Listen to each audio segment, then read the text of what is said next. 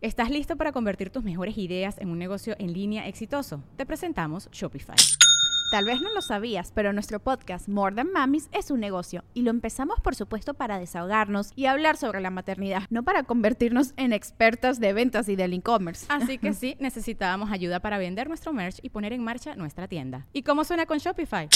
Llegó otra venta. Shopify es la plataforma de comercio que está revolucionando millones de negocios en todo el mundo. Ya seas un emprendedor desde tu casa o desde donde sea, Shopify es la única herramienta que necesitas para iniciar, administrar y hacer crecer tu negocio sin dificultades. Con Shopify puedo gestionar pedidos, envíos y pagos desde cualquier lugar, brindándote toda la información y estadísticas de tus ventas al detalle. Regístrate para un periodo de prueba con tan solo un dólar al mes en shopify.com barra sonoro, todo en minúsculas Ve a shopify.com barra sonoro para llevar tu negocio al siguiente nivel. Shopify.com barra sonoro. Las opiniones expresadas en este espacio son exclusiva responsabilidad de quien la emite.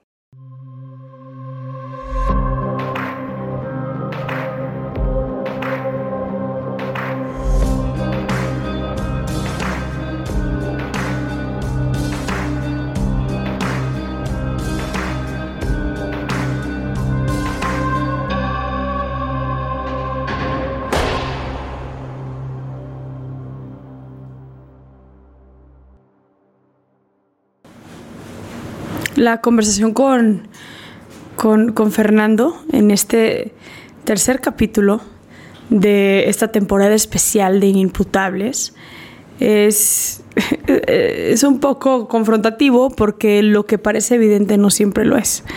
Fernando tiene una enfermedad mental de depresión profunda, lo cual, si queremos ponernos en sus zapatos por dos minutos, es ubica esos momentos que han tenido, que hemos tenido, donde sientes que el mundo entero se te viene encima. Bueno, multipliquen eso por mil.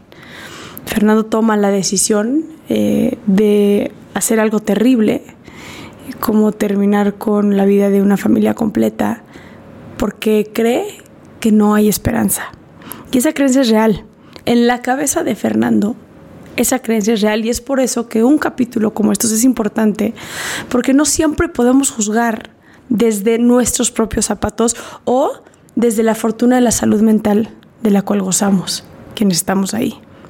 Los invito a que se pongan en los zapatos de este hombre que ya está pagando la pena que tiene que pagar, pero que a veces la única salida que ve viable una persona es la muerte. ¿Qué opinan? Escríbanme y los dejo con este capítulo. Bienvenidas, bienvenidos a un capítulo más de esta mm, edición especial de penitencia. Estamos en el psicosocial, que es un reclusorio para personas inimputables. Eh, estamos hoy con el señor Fernando. Fernando, gracias por estar con nosotros hoy. A servirles. ¿Podrías ayudar nada más eh, presentándote, dando tu nombre, tu edad, eh, el delito por el que vienes y tu sentencia? Y tu diagnóstico. Ah, mi nombre es Fernando, tengo 60 años, tengo una sentencia de 70 años y vengo por homicidio y mi diagnóstico es depresión profunda. Profunda, ok. Fer, platícame cómo era tu vida antes de entrar a reclusión. Dame contexto.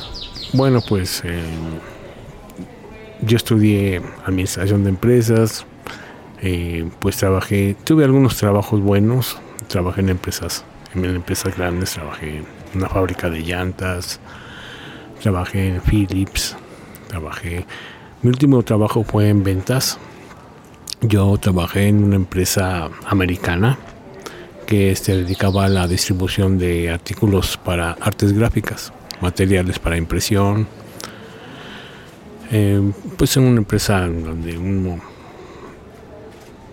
yo trabajaba en mi casa, la empresa estaba en San Luis Potosí, y pues yo tenía aquí la Ciudad de México con una vendedora y pues trabajaba en mi casa, yo me casé a los 30 años, tuve mi, primer hijo a los 34, posiblemente tuve a mi hija, en esa empresa pues duré 12 años, eh, se terminó el trabajo en 2006, eh, pues mi esposa y yo eh, intentamos, mm, bueno, pusimos un negocio igual de impresión, ella consiguió un cliente excelente, mm, yo pues ya tuve una, oferta de trabajo que rechacé y pues de ahí, de ahí empezó pues la, decadencia, ¿no? O sea, fueron dos años de, de desempleo, mi madre eh, se enfermó de cáncer y pues fue, fue cuando ya vino la, la, decadencia de mi parte. Fueron momentos de mucho estrés. Pues eh, se fueron se fueron gestando momentos de estrés. Sí. ¿Por qué rechazaste el trabajo que te habían ofrecido? ¿Puedo decir la palabra? Sí, claro. Por pendejo. Por pendejo. ya estabas emprendiendo y tu tirada era emprender. Sí, sí, yo me fui en esa, en esa vertiente, ¿no? Yo tenía la, certeza de, que iba a poder tener mi propia empresa, mi propio negocio, que iba a ser independiente. Entonces, pues, no, no vi, ahora sí que no vi el bosque, ¿no? Nada más vi algunos árboles y pues desafortunadamente se fueron dando las cosas, no como yo me hubiera gustado, ¿no? ¿Cómo fue que te empezaste a dar cuenta que tu vida estaba tomando un giro no esperado? Pues, um, sobre todo, o sea, los, últimos meses cuando, cuando intenté buscar una vida laboral, este, pues en alguna empresa, eh, pues sí había algunos trabajos, pero pues eran unos trabajos bastante mal pagados, chafas, ¿no?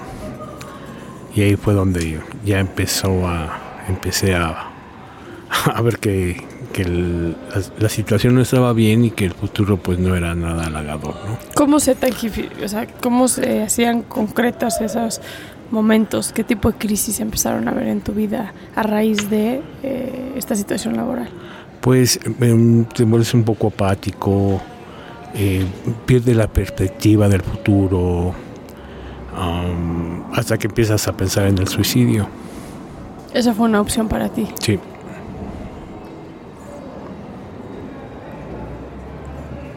¿Tu familia estuvo ahí para apoyarte en esta etapa o qué otro tipo de, situaciones familiares se, se, se empezaron a dar?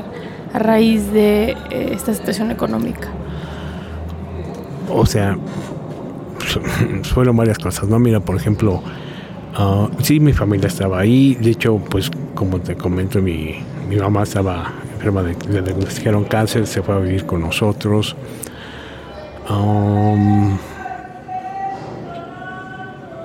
pues. ¿Tus hijos iban a la escuela? Sí, sí, recuerdo que pues nos las habíamos escrito en, en unas escuelas, pues unas colegiaturas algo altas.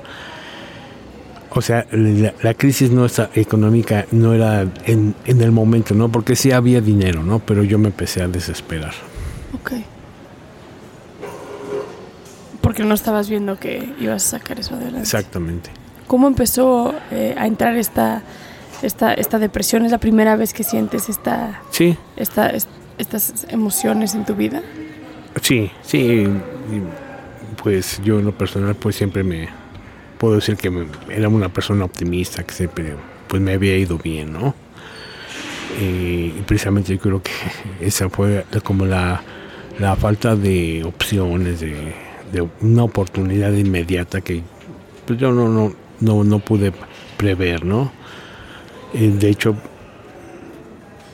eh, pues estaba tomando algunos ansiolíticos, estuve yendo con algunos psiquiatras, pero o yo no, no, no me supe expresar, no, no supe, o ellos no supieron detectar en mí, pues eso, ¿no? Al grado que pensaste en el suicidio. Sí. Pero estás aquí por matar a tu esposa y a tu hija. ¿Cómo es que eh, llegas a eso?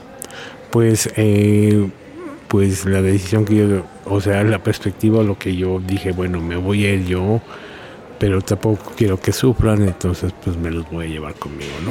O sea, ibas a ser una especie de suicidio colectivo. Sí. ¿Cómo estuvo planeado? A ver, platícame cómo fue el Pues- proceso de pensamiento. Pues no, no fue algo así muy planeado, ¿no? Sino que pues una noche ya estaba yo así pues muy, muy alterado, yo creo. ¿Cómo se siente esa alteración, Fernando? Pues, eh, pues esas es, es algo que no, no podría, no podría este, explicarlo, ¿no? Porque ya, ya, ya en la mente ya está, ya está esa fijación de hacerlo, ¿no? Entonces, este, Como una obsesión. como una obsesión puede ser, sí. Y entonces, eh, pues conseguí un cuchillo, esperé que se durmieran como a las 4 o 5 de la mañana los agredí. ¿Por qué fue que, que tomaste esta decisión para ti? ¿Cuál era ese, qué, qué era lo que te preocupaba tanto? Pues eh, Porque dices que había dinero, que había, o sea, que sí, no... sí, pero yo pensé que se iba a acabar, que no iba, o sea, no, no, no, no, no, es lo que te comento, o sea, no, no, no vi, no me pude hacer, o sea, no me acerqué con las personas adecuadas y, o sea, yo soy una persona un poco, pues algo individualista, ¿no? O sea, no, no, no me acerqué con, con a, a mis hermanos o mis suegros o con alguien, con mi papá en ese momento. No me, no, no, no, No pediste ayuda cuando la necesitabas. no. Algo así. Y tu miedo era... Ya no les voy a poder dar de comer o ya cómo lo tenías. Pues sí, sí, sí. ¿O ¿Qué va a pasar? ¿O ¿Qué va a pasar? ¿No? tomas la decisión, pero tú sigues aquí. Pues sí, pues sí, porque los agredí a ellos y me agredí, me autoagredí, o sea, me di unos, unos cuchilladas y me aventé del segundo piso y aquí estoy. O sea, tu intención sí era morir en ese momento. sí, sí, sí, sí. Ahora tienes un hijo más Sí, me queda un hijo. y a él no lo mataste. No. ¿Por qué? Ya, pues porque ya no dio tiempo. ya algunos veci- un vecino, una vecina de al lado tenía las llaves de la casa, entonces ya iban llegando, fue todo muy rápido, entonces ¿Se dieron cuenta la- de lo que habías hecho? sí, sí, sí, sí, pues hubo muchos, muchos gritos, ¿no? mucho, mucho escándalo. Primero matas a tu hija y luego a tu esposa. No, al revés, primero a mi esposa y luego a mí. A tu hija. Mueren inmediatamente ellas. Pues que mi esposa, yo creo que tardó una media hora y mi hija creo que sí llegó al hospital. Ok. Te avientas y quedas vivo. En ese momento me imagino te detienen. No, sí, sí me detuvieron, pero pues yo estuve como tres días in- inconsciente en el hospital, ¿no? Desperté y ya iba rumbo a Barrientos. Por los daños que te había hecho Sí. el haber brincado y las autolesiones que te habías hecho. Sí, Me imagino que estar en la cárcel no estaba dentro de tus planes. no, para nada. ¿Cómo es que empiezas un juicio donde se te determina esta depresión y por ende terminas inimputable? Pues aquí eh, mi hermano y el que era mi suegro, pues el que era mi suegro es, es abogado laboral.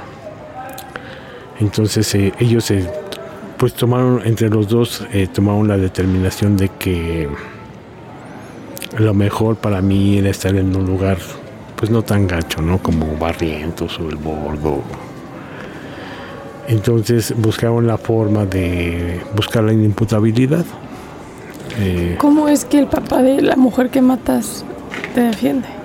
pues, o que, busca tu bienestar. pues lo que pasa es de que, pues sí, suena, suena un poco contradictorio, ¿no? Pero pues la familia de mi esposa me quería, ¿no? Aún matando a su hija y a su nieta. Bueno, en sí no era su hija, era su hijastra, ¿no? Pero por parte de la que es mi suegra, sí, sí, sí, sí, ellos, ellos tomaron una decisión, ¿no? De que, de que algo había pasado porque de alguna manera pues había sido un buen yerno, ¿no? Un buen integrante de la familia y que pues pues no quisieron lo peor de lo peor aparentemente, ¿no? Entonces ellos te ayudaron. Sí. ¿Y cómo fue? Bueno, sí.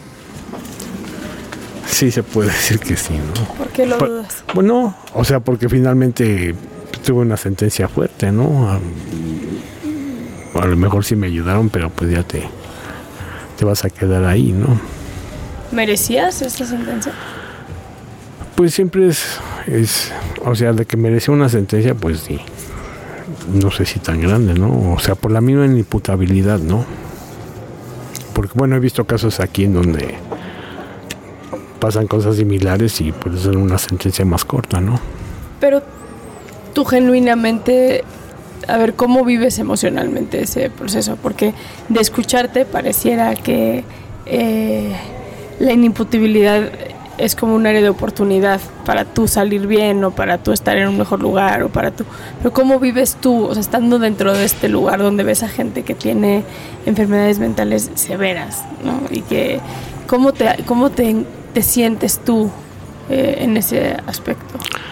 Bueno, o sea, yo caí en Barrientos, de Barrientos me trasladaron al Bordo. Entre esos dos penales eh, pasaron ocho años y medio.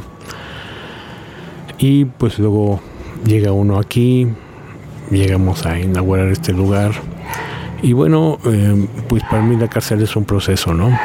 Es un proceso en el que pues hay que vivir, hay que adaptarse.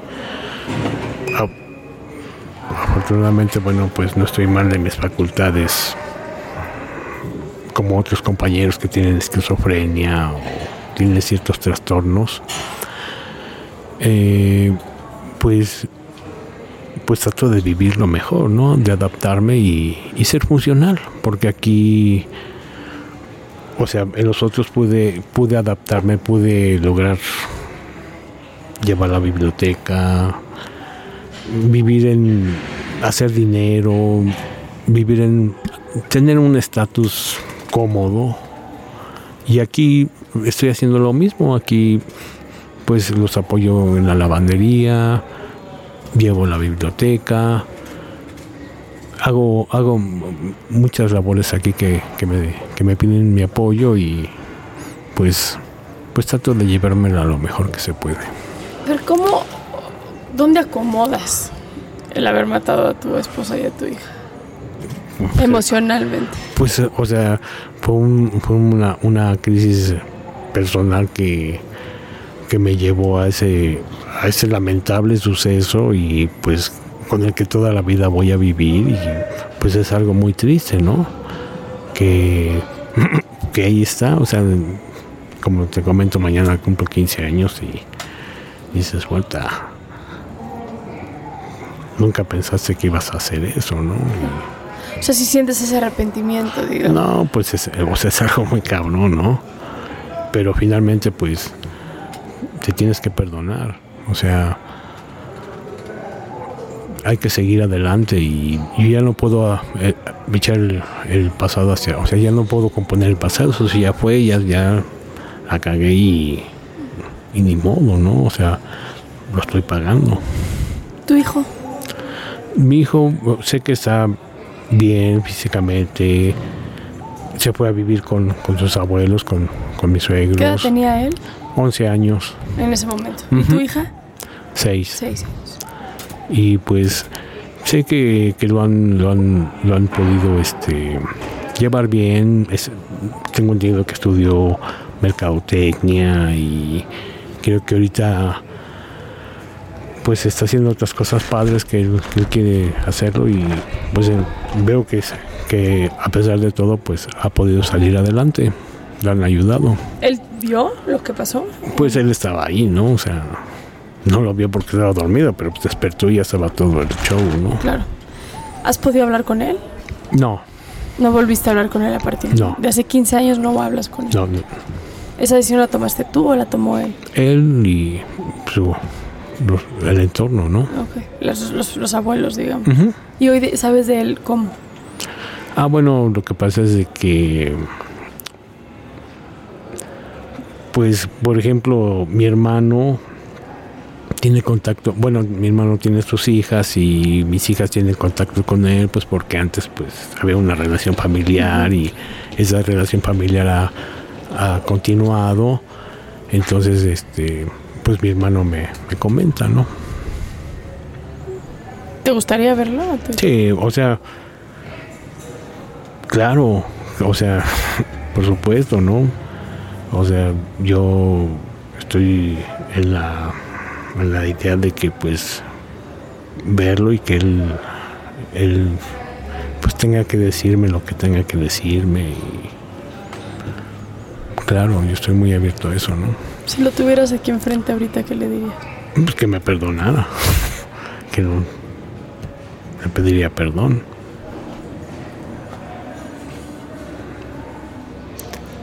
¿Cuáles son esos primeros hoy que lo ves en retrospección, o sea, te quiero en retroactivo, perdón. Eh, ¿Cuáles son esos primeros como, como, como conductas que empezaste a tener que quizá habría que hacerle caso antes de llegar a un brote tan profundo como el que llegaste tú? ¿Dónde pudiste haber dicho necesito ayuda? Pues yo pienso que hubo varios momentos, o sea, no, no, no, te puedo decir así exactamente en qué, pero pues días antes sí, ah, ya, ya, yo, yo más bien también, o sea, la gente que estaba a mi alrededor, mi misma esposa, yo creo que me veían raro, ¿no? Y no se tardaron. ¿Cuáles son las características de la depresión profunda? Pues estas es, pues no tienes ganas de hacer nada, no sabes qué hacer, eh, tienes ideas suicidas, porque ya esto ya es muy, muy, no ves perspectivas, nada, nada te, te, te llena, ¿no? O sea, te sientes vacío, ¿no? ¿Cómo es tu día aquí, en esa norte? Mi día aquí, pues a las 6 de la mañana, bueno, pasan la lista a las 5, a las 6 este, me, me mandan llamar porque yo soy el encargado de que se, se de, haga la limpieza aquí. Aquí a los de la limpieza nos dicen talacheros, entonces veo que todos los talacheros hagan la limpieza. Eh, en eso pues transcurrió un rato, desayunamos, eh, ya me doy un, aquí al baño le decimos me doy un riego y pues lo que venga, ¿no? Si por ejemplo tengo alguna actividad, por ejemplo hoy eh, los lunes y los miércoles eh, toca lavar los uniformes, entonces voy a la lavandería, empiezo a lavar la ropa, pongo a lavar la ropa porque son máquinas. Eh, si tengo clase voy a la clase. Um, si no, pues eh, también eh, estoy encargado en la biblioteca, puedo estar en la biblioteca, o sea, lo que, lo que Ah, otra, otra, cosa también, por ejemplo, estoy en taller de industria. Hoy ya estamos en un curso que nos están dando de, de tejido con hilo eh, para hacer cinturones y pulseras. Entonces, pues es parte de la actividad. Viene la comida. Igual, pues en la tarde puedo estar en la biblioteca, puedo estar en alguna actividad que tengamos. Llega la cena y pues ya guardarse, ¿no? Yo soy una persona pues que me, que me gusta leer bastante, pues leo, leo bastante, ¿no? Ahora ya nos pusieron algunas televisiones, a lo mejor veo algo de tele, ¿no? Fer, ¿mereces estar aquí? Sí, o sea, pues merezco estar en la cárcel, pues claro, ¿no? O sea, la, hay que reconocer los errores y, y que los errores se pagan. ¿Mereces una sentencia de 70 años? No lo sé, me hubiera gustado que no fuera tan grande, ¿no? Pero si así lo determinaron y así lo dejaron los que vieron eso, pues el, aquí el único beneficio que yo tengo es el de la entrega familiar y solo hay una persona que ha querido involucrarse, que es un tío, y es el que a lo mejor me puede ayudar a, a que pueda yo ¿Tu afuera. hermano no? No, ¿Por qué no? porque no quiere, no quiere, no quiere responsabilidades. ¿Creen que eres un peligro? Pues yo creo que sí. ¿Tú crees que eres peligroso? No, no, no, no. O sea, fue un, un, un lapso, fue una reacción. Eh, o sea, esta depresión que me dio, sí, sí, la reconozco, me llevó a eso, pero he estado, he estado bajo la observación de un psiquiatra todos estos años, no tomo ningún medicamento, el psiquiatra ya me dio de alta hace algunos años, yo sí que pienso que, que sí, sí, sí puedo estar afuera. Tengo, tengo recursos este como para poder desarrollar y concluir una vejez, ¿no? Inclusive, o sea, yo, yo coticé 24 años en el seguro. Yo es posible que hasta pueda conseguir una una pensión. Entonces, sí, sí, yo pienso que sí sí puedo hacerlo y, y estoy preparado en un momento dado si se da la oportunidad. Para poder hacerlo. Gracias, Fer. Gracias por platicar conmigo. Está Muchas bien. Gracias.